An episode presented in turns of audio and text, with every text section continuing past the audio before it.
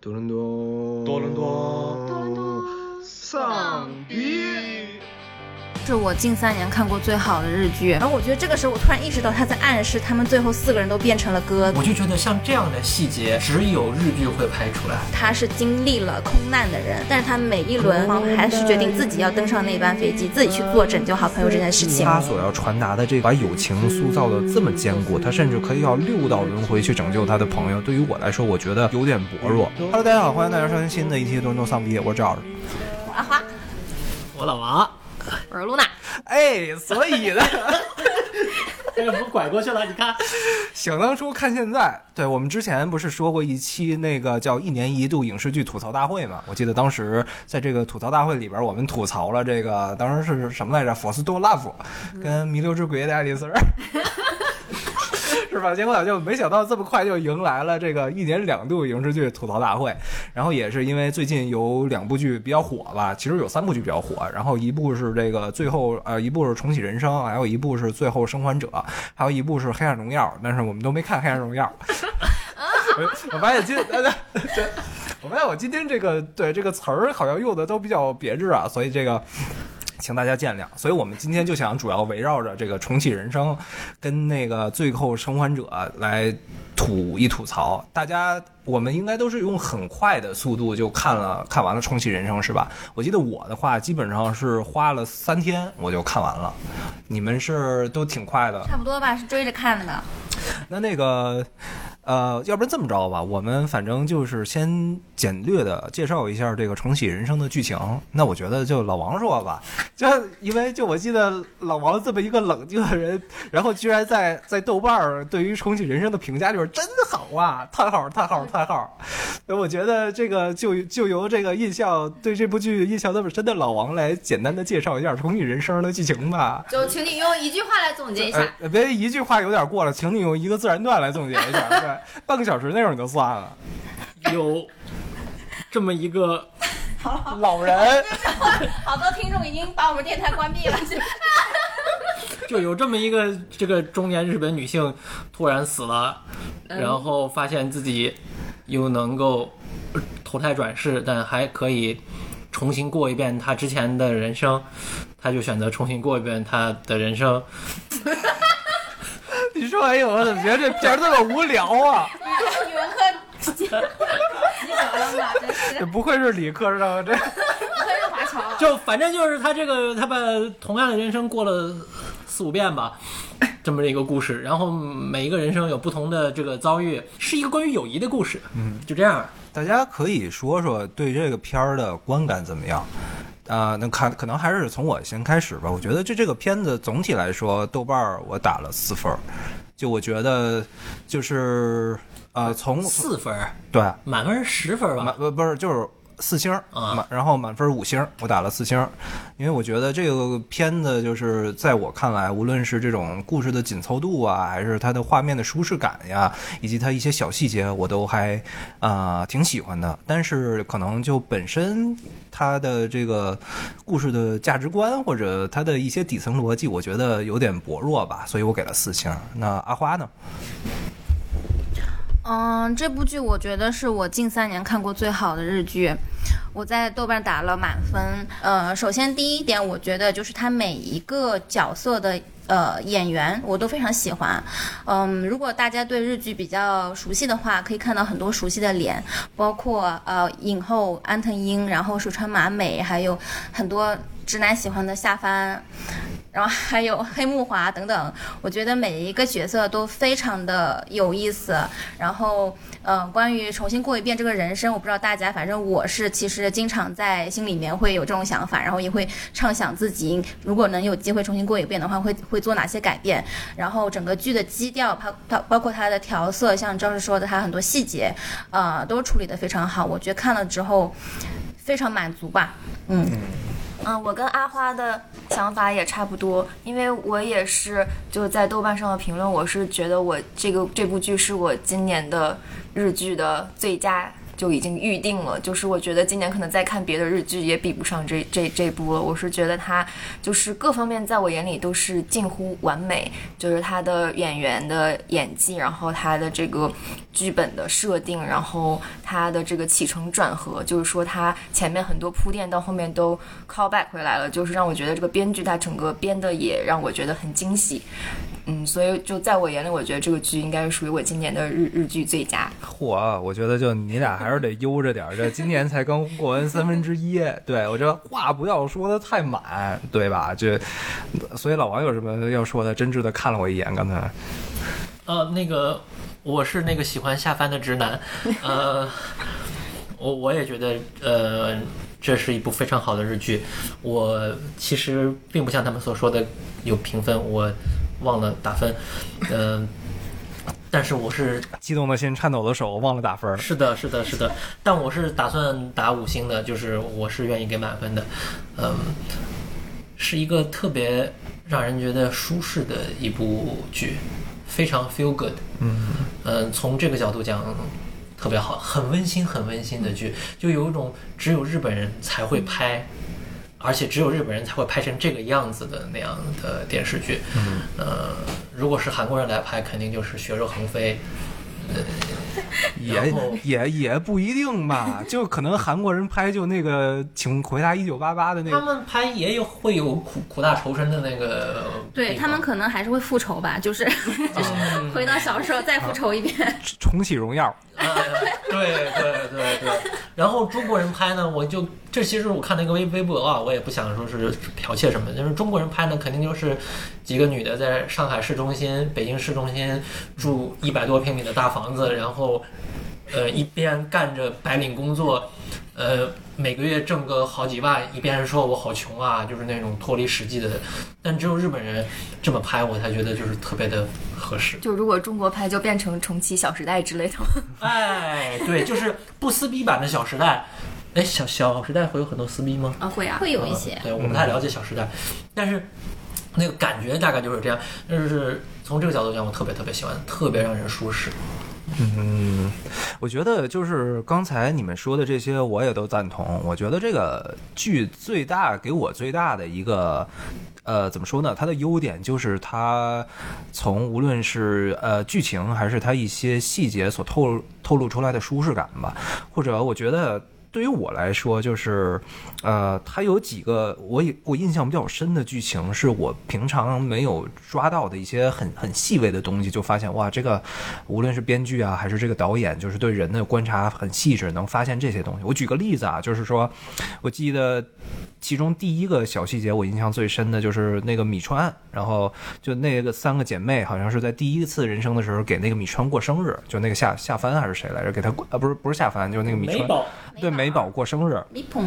过生日，然后那个那个美宝就是往往旁边瞥了一眼，然后紧接着那个主角就说：“你是不是期待这个蜡烛要被端过来？”然后那个美宝就没有啊，没有啊，对对对，没有。但是他说：“那你为什么就是不经意的瞄了两眼？”我觉得这个细节抓的特别好，就是他把一个人的这种微表情跟他的微心情就抓的非常的呃呃准确。我觉得这是一方面，这是一个小细节。然后还有一个小细节就是它里边有一个那算是不算女二女配，就是有叫黑幕吧，就是跟一个有有夫之妇勾搭上的。是什么林奈，你就是哎，没有一你怎么记得是演员的名字呀？就一会儿说演员，一会儿说角色，不不好意思，对对对对对，然后那个说还不说全了。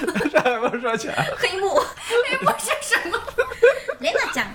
对，就那个林奈跟一个有夫之妇勾搭上了，然后那个有夫之妇是那个主角的同事，但是一开始在那个林奈说这个话的时候，那个主角没有戳破他，因为他觉得就是他可能没有了解整个的这些信息，他希望先不戳破，但是后来他跟他的那几个小姐妹商议以后，觉得还是要把这事儿去跟林奈说一下。我觉得这个就是他们这一来一去的这种对话，我也觉得就是尽显了这种就是可能女生会更有这种怎么说呢，在对话中有有这种对对细节的细微的体察吧。我觉得这两个小细节是我在这个片子里印象特别深，给我非常舒适的一个观看的感觉。我觉得由此可以引申一下，就是呃，大家有没有什么就是对对这个剧情的一些小细节会印象特别深刻的这种？嗯，我可以再补充两个，就是赵老师说的这个很细腻的小细节。嗯，第一个是他们有一个以前的男同学在 KTV 打工，然后三个女主就是马美、夏姬和美宝，他们吃完晚饭再去这个 KTV 唱歌的时候，他们提了一嘴说啊，我们刚刚吃吃了饭，吃了好饱呀，然后他们就去开包厢了。然后这个他们的以前男同学，他们是他是服务生嘛，然后他就进来送了他们一份薯条，然后当时三个女生都觉得。有一点尴尬，怎么说？就是我们已经跟你说了，呃，我们已经吃饱了饭，就是我宁愿在就在这种情况下，应该你如果说能够体贴一点的话，你应该是让我们的送我们饮料，而不是说送我们这个主食吧？因为就，当然当然他们是背地里小声逼逼的，就不是当着那个男服务生的面逼逼的。然后这个我觉得啊，这个好精准，就是有的时候你你被 offer 了一个好处，就是你那个薯条你是吃还是不吃呢？你不吃的话又显得。就是很没有礼貌，毕竟是人家送的。但是你吃的话就真的很为难。然后那第二辈子的时候，就女主的第二轮生命的时候，然后她就非常夸张的对着那个男那个男服务生说：“啊，我们好饱好饱，我们吃了好多好多东西。”然后又一边抚摸着自己的肚子，然后做的非常夸张。然后这一次，他那个男服务生成功的接收到了他的信息，然后没有送薯条。这个时候，那个马美就是女主就露出了就是非胜利的表情，我觉得特别的可爱。然后第二个小细节，我觉得是有点感动的，就是他们，呃，就是呃，主角马美在后来和另外一个好朋友，就是真理，他们两个互相都确认自己是已经活过好几辈子之后，他们总是就是因为他们也呃为了好好学习而错失了与另外两个朋友，呃交好的机会，在他们都成年之后，他们有一次在呃餐厅里面。又遇到了那两位，就是夏姬和美宝，夏美二人组吧，就叫他们，因为他们就基本上是成对出现的。然后，呃，这个时候他们就互相打了招呼，但是，嗯，没有坐下来一起吃饭。然后马美这时候就说说，呃，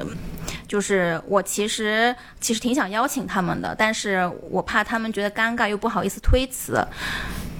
然后，然后他们两个商量了一下，经理就说：“那我们就是我们是不是下一次下一辈子的时候，我们就鼓起勇气邀请他们？因为毕竟我们在第一轮的时候都是四个好朋友，我们应该能够合得来吧？”然后。他们当时就就同时邀请了这两个夏美二人组跟他们一起坐下吃饭，没想到他们两位就答应了。这时候真理和马美就互相交换眼神，就是欣喜若狂，但是又不能表现出来，我觉得特别感动。呃，我觉得从我的角度讲的话，呃，首先我想说刚才呃周哥说的那一段，呃，就是你你是记不得名字。美宝，不不不，我我说我说我说我说裴木，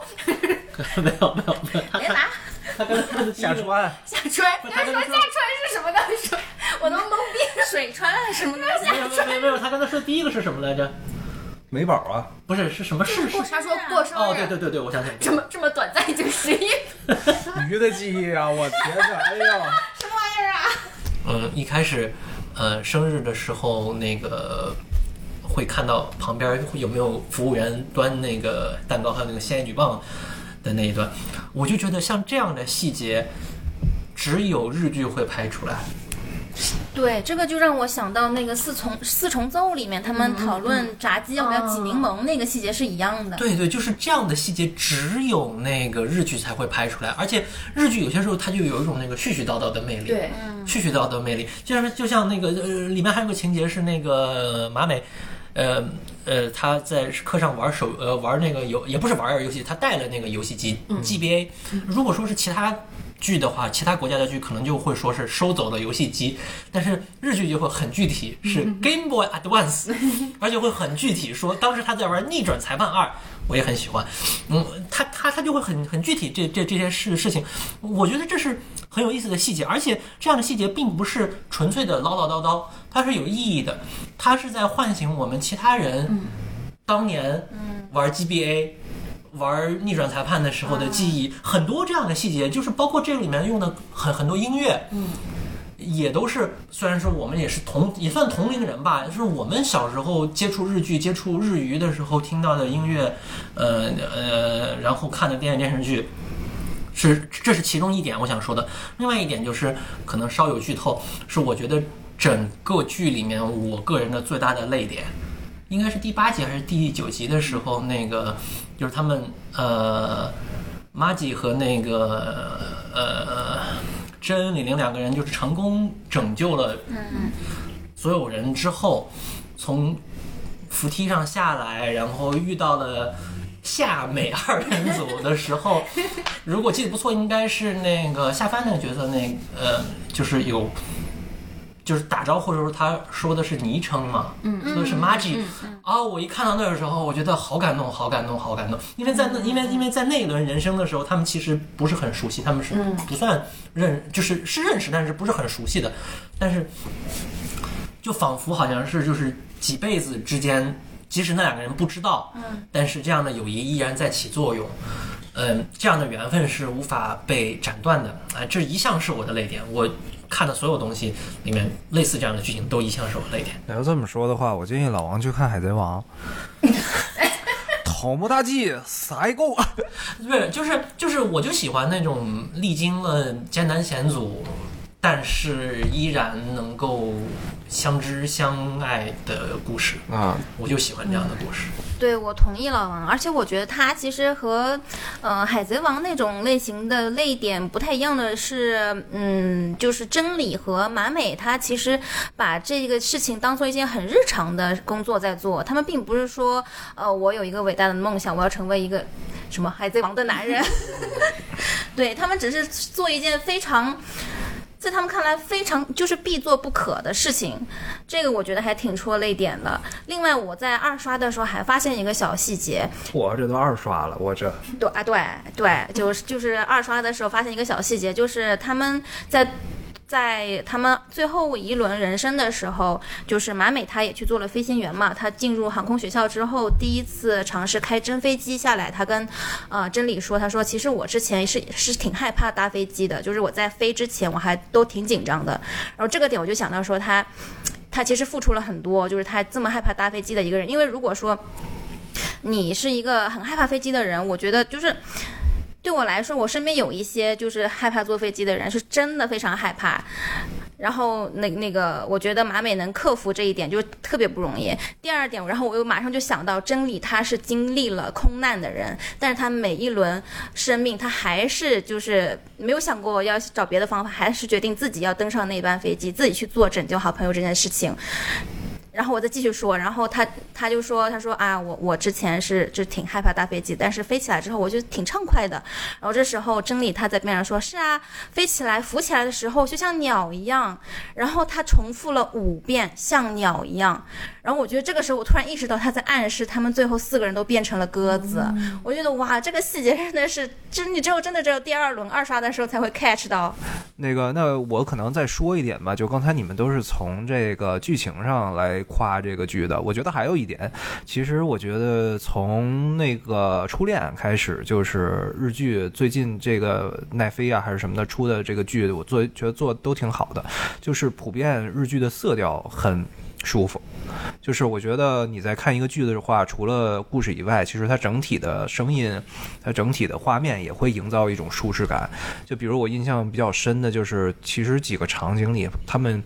这几四个或者三个这个女主角，她们穿的衣服其实都是同色系的，都是那种米色或者褐色，要不然就是蓝色或者红色，要不然就是白色。就感觉已经把所有所有颜色都说遍了。对，七色光，七色光那种感觉没有，但是就他们。的色彩搭配起来很舒服，然后配上那种低饱和度的日本的街道，就让人觉得在享受这个故事本身的同时，也还挺享受这个画面的。对，我还补充一句，就是他们其实虽然说夏美二人组没有经历重启人生，但是马美和真理他其实每一辈子都有一个都有一到两个主色调。呃，比如说他们最后一辈子他们是做飞行员嘛，飞行员的制服是白色的，然后配红色领领带，然后他们从小。开始，他们就经常穿红配白的颜色，包括他们如果四个人在一起的话，呃，夏季和美宝他们依然是他们从从始至至终的就是那些大地色系，但是马美和真理是红配白的，我觉得这一点还挺挺巧妙的。嗯。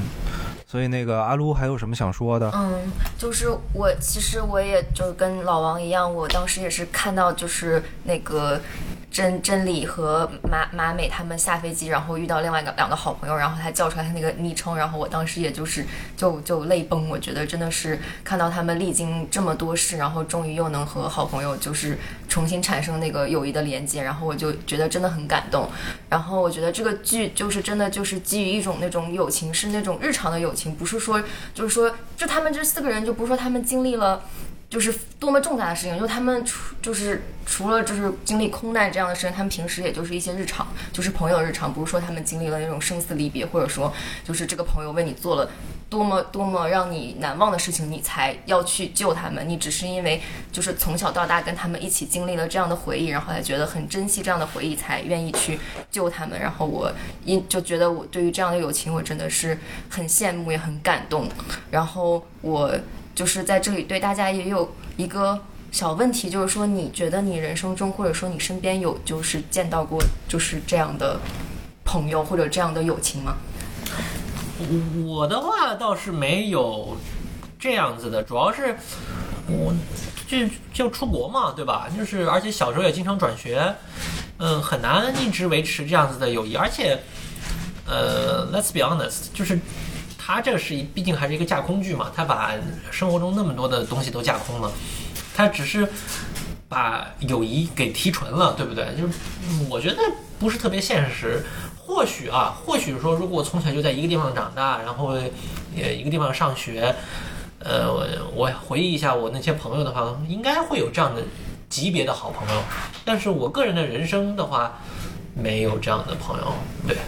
就这点，其实我也同意刚才老王说的。就我为什么你们都给这个剧打了五星，只有我给这个剧打了四星？可能就是因为之前录过一期这个影视剧吐槽大会嘛。然后我当时就总结了一下，其实我发现咱们评价所有的，无论是电影啊还是电视剧，其实无外乎两个方面，一个是。专业技术这个东西，我觉得就咱们其实没有资格评价，就类似于镜头啊，然后故事啊、剪辑啊、台词啊这些东西。然后还有，我觉得对于我来说，评价一个剧更大的一个方面就是个人的观感。所谓个人的观感，其实其实就是结结合我个人经历所产生的一些共鸣，以及这个剧所要表达的东西，它是否契合我个人的价值观。然后对于我来说，这个一星扣分就在于，就是他所要传达的这个把友情塑造的这么坚固，他甚至。可以要六道轮回去拯救他的朋友，对于我来说，我觉得有点薄弱。就是我个人是这么觉得。我觉得虽然友情它是难能可贵的，但是我始终觉得，就是在我定义中的友情还没有能够达到，就是我为了两个朋友几辈子奋不顾身的地步。而且，就是还有一点不太合理的就是，他六辈子就那个。飞行员真理吧，那个真理经历了六道的人生，但是他所有的细节记得都这么清楚。就对于我们这种记性不好的人来说，我觉得这是个 bug。就我我脑仁只有这么大，我记不住这些东西。所以我我的点就在于，那么在这个六个人生可能折折下来将近二百多年的岁月里，他还会把这个友情记得如当初那样那么清晰吗？而且关键是，他除了第一轮以外，他就再也没有跟。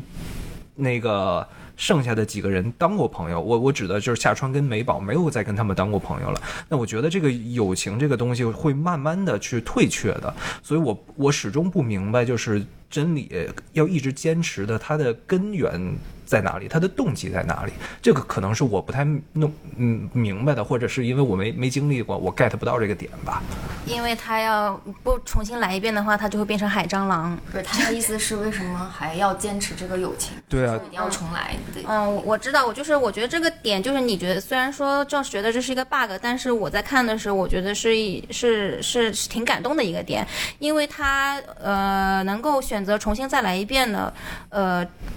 的话，就是他除了是要救他的朋友之外，我觉得还有一点特别重要，是他非常享受作为真理这个人，这个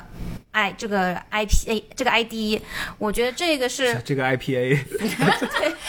就是有点喝了。这个 i p a 怎么走一个，走一个，走走走一个。谢谢大家给我机会让我想一想。来来来来来。就是我在看这个剧的时候，我觉得特别佩服马美和真理的一点是他们。即使一百多岁了，他们还愿意和别人从幼儿园开始做朋友。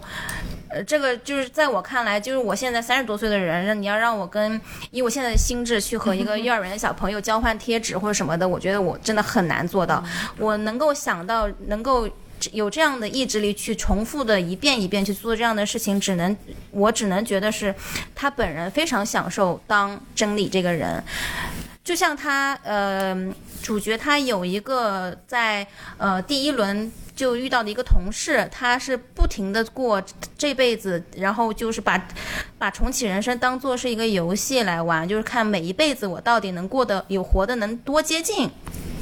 然后这个人，我就是你在想，就是他其实他没有想要过，想想过要拯救什么人，他没有想过我要积阴德做什么好事，但他为什么能够有那么多次重新，呃，再来一遍的机会呢？就是我们前提就是我们已经知道，你能够重启的次次数和你第一辈子积的阴德其实是正相关的嘛。我觉得这个就是说明他非常享受自己的生活，非常享受自己的人生，他每一辈子不为了去做一些功利性的事情而活着，而是选择说是我就为了自己享受，就就为了达到我自己人生的意义。我我觉得是这样子吧，就是呃，某种程度上回答赵氏的这个问题，或者说他提出的这个观点，呃，因为重启人生就是不可能的，他用很夸张的手法描写那个人生转折，就是就是死了之后的那个。死亡的那个中转站，他用很夸张的手法来描描写那一段，其实就是直接把人的期待，呃，就是放得很低了。嗯，我们不应该从这里面有。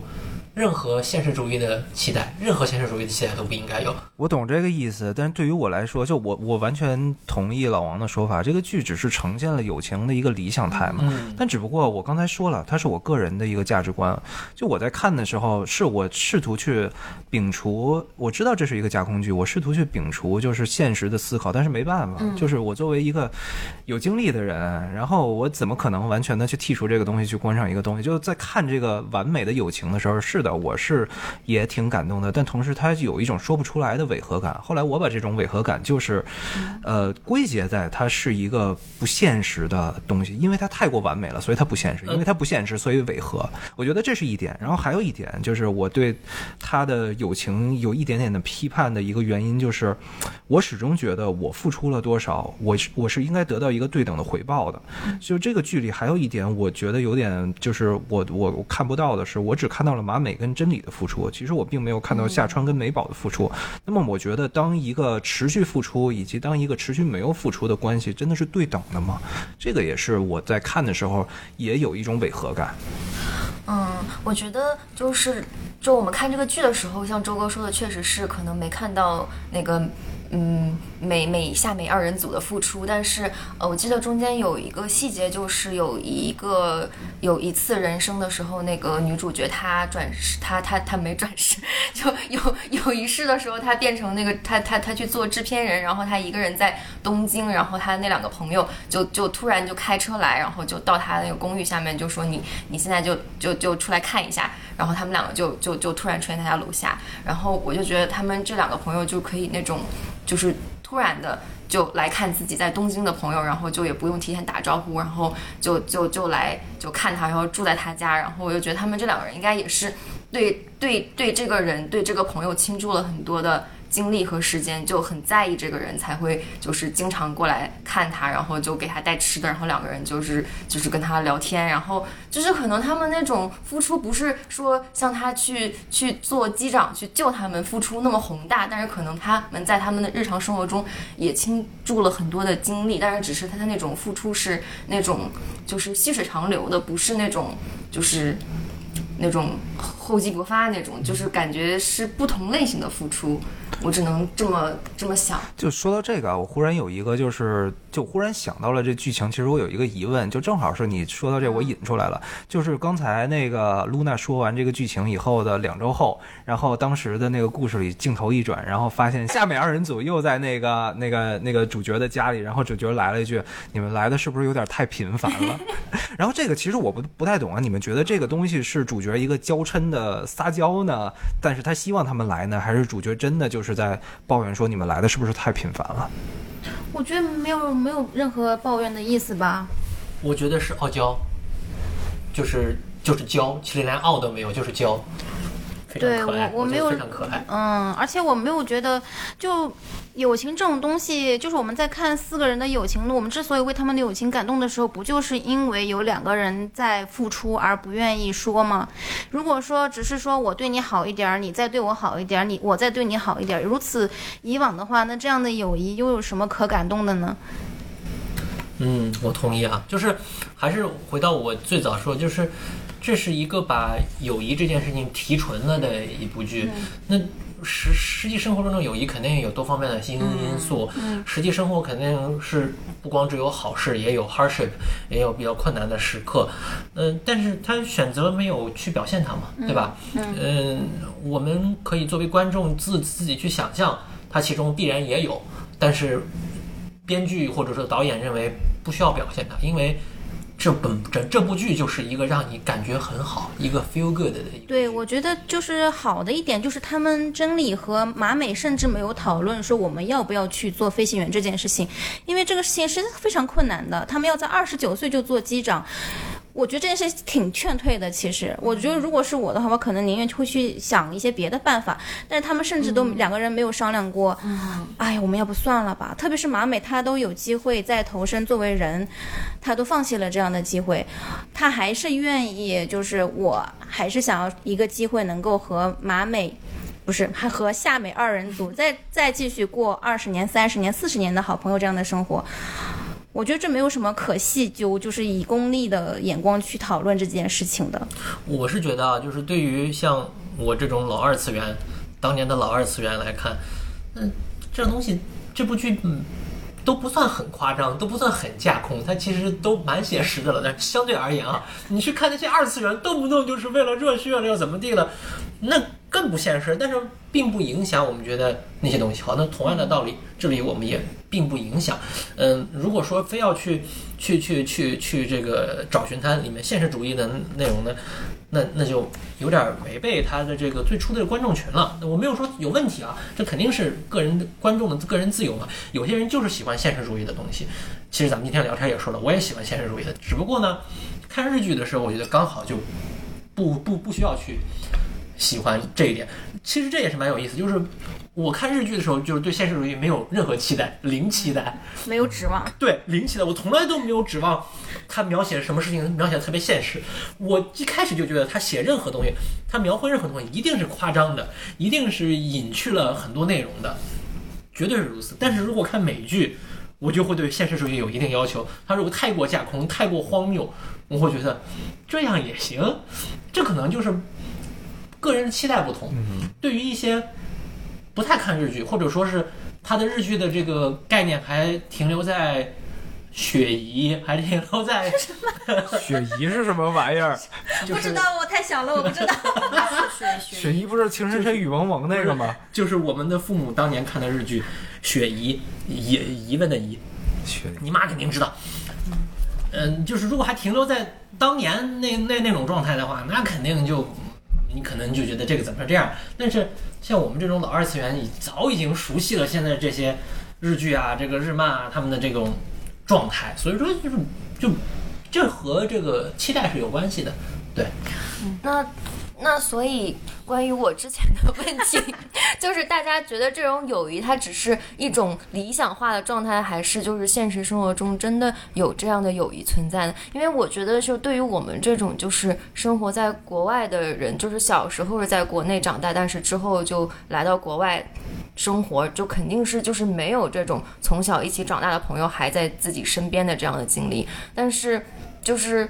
有没有那种就是说真的就是从小一直生活在一个地方，然后他的朋友真的就是从小一起长大那种那样的友谊会会真的就是兼顾像兼顾到像就剧里这样？我觉得其实你可以把这个是是不是从小一块儿长大的这个条件，甚至剥离开的，我都都可以。就是这种友谊在咱们这种国外的这环境下有没有？我觉得首先。就很难。对于我来说，我不能说完全没有，也许有吧，但我没碰到过。但我而且我觉得碰到这种友谊的概率是百分之零点零零零零零零零零一这样。我觉得首先第一点的话，刚才我们聊了这么多，也说了这个剧本身就是一个呈现了友谊的理想态，我们无法把一个这种理想化的东西去映射到现实里，对吧？而且还有一点，我觉得这个剧里没有呈现的，就是在三十多年的岁月里，难道所有的关系只有顺遂吗？没有矛盾吗？就是，但是大家都知道，在现实生活里，我们的友情不光是只有这种开心的，肯定会有矛盾的，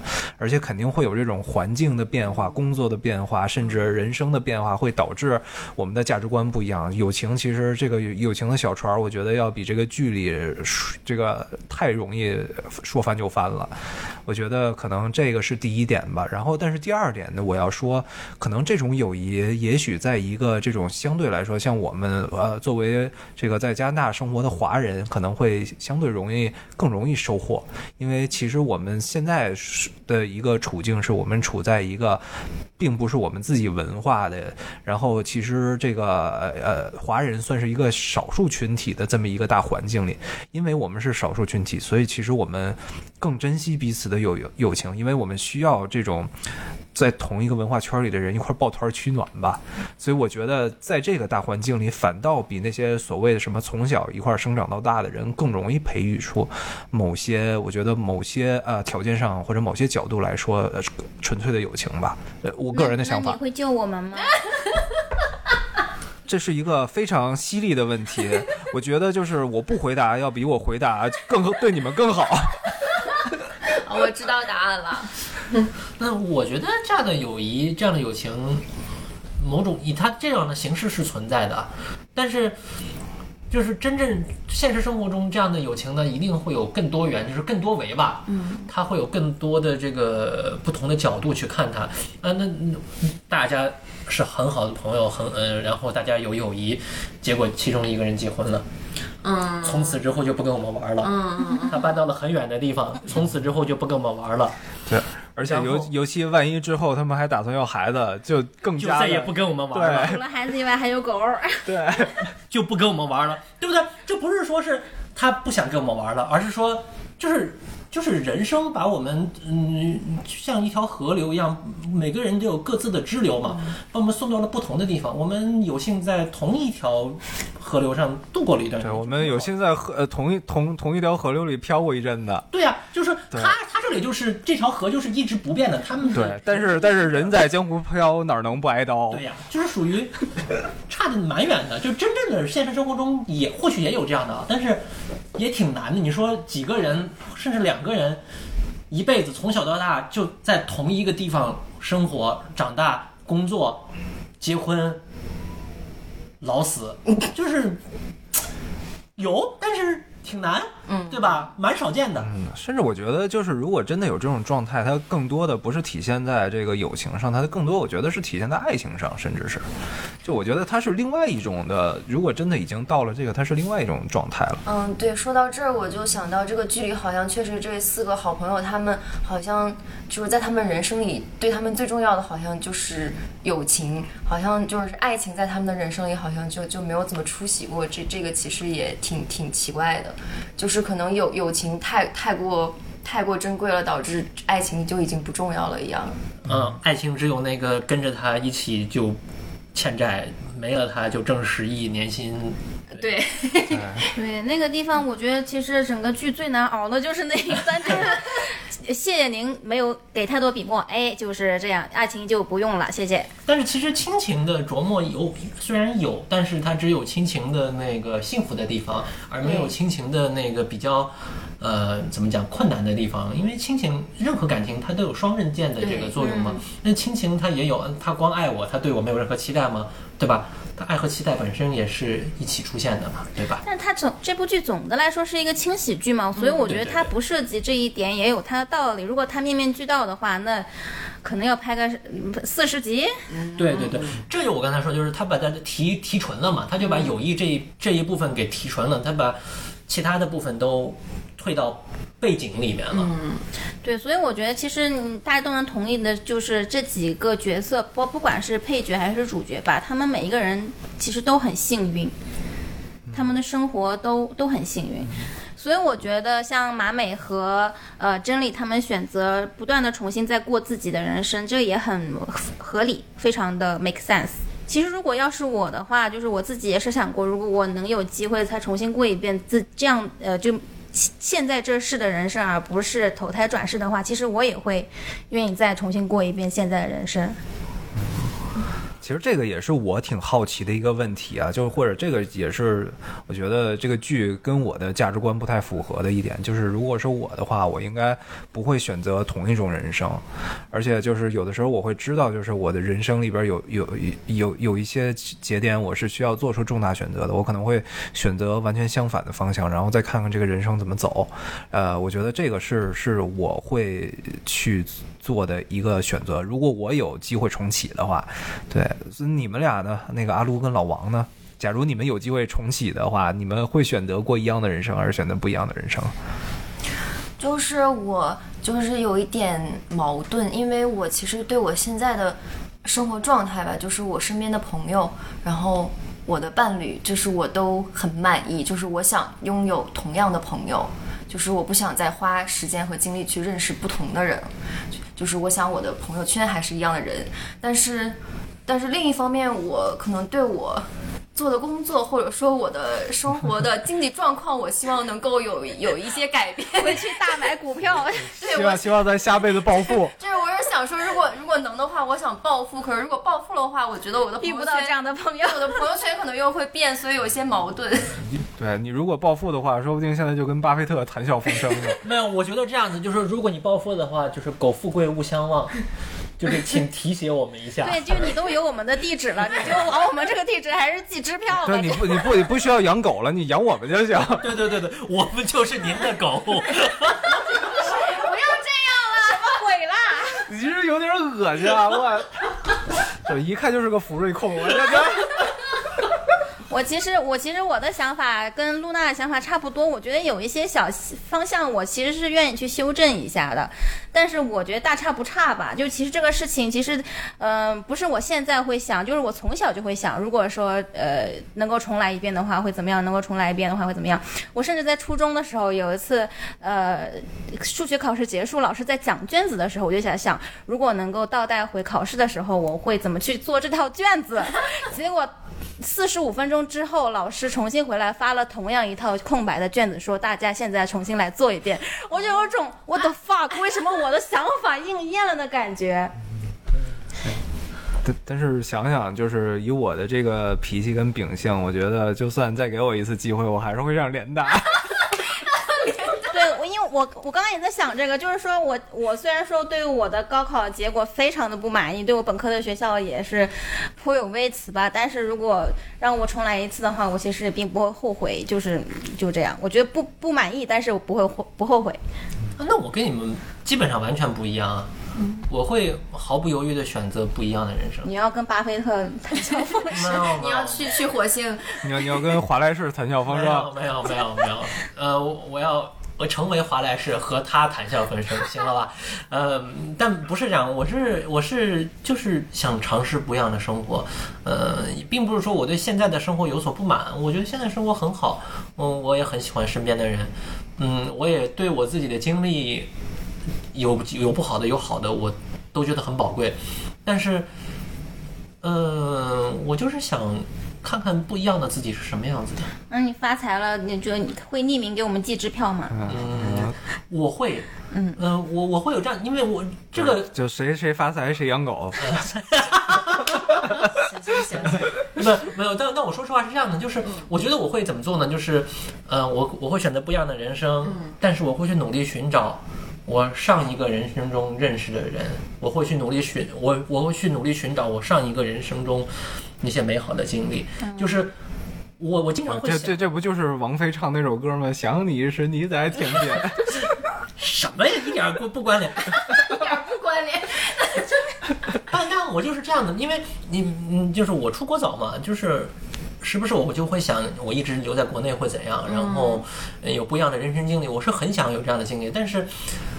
如果再过一次的话，我可能会再留在国内留的时间更久，然后。我会想着，哎，我还是想要出国，我还是会想来到多伦多，然后这样，然后因为我知道你们在什么地方，我可能会以不同的方式去在茫茫人海中追寻。我就变得很 creepy，说你知道吗？其实我们前世是朋友，然后就就就就我们就脑子嗡嗡，就是然后其实我们前世是朋友，现在来当我的。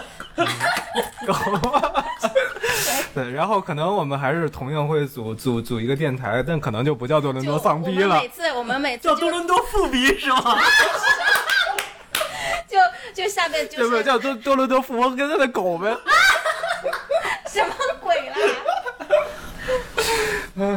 没有，但这这这是我的想法，就是说还是想走不同的道路，但是呢，对于那些美好的事情又想去把它追寻回来。但我又知道这样子的话，肯定什么东西都会变，对但是会想努力这样做。对，我觉得这也是这个剧好的一点，就是在看这个剧的时候，其实是给我们提供了一个遐想的空间。就假如我们的人生重过一遍，我们会怎么选择自己的道路？我们会做出怎样的判断？我们会不会还维持我们现在现有的这些友谊？我觉得这个也是作为一部这种很理想的，然后很轻、很 很轻松的，然后同时很感动的剧，能带给我们的一个很好的一个点。对，而且就是它就是这部剧就让你感觉非常好，是非常让你 feel good。他把那些呃背景中的东西隐藏起来之后，我们在遐想的时候，我们不会去想我们走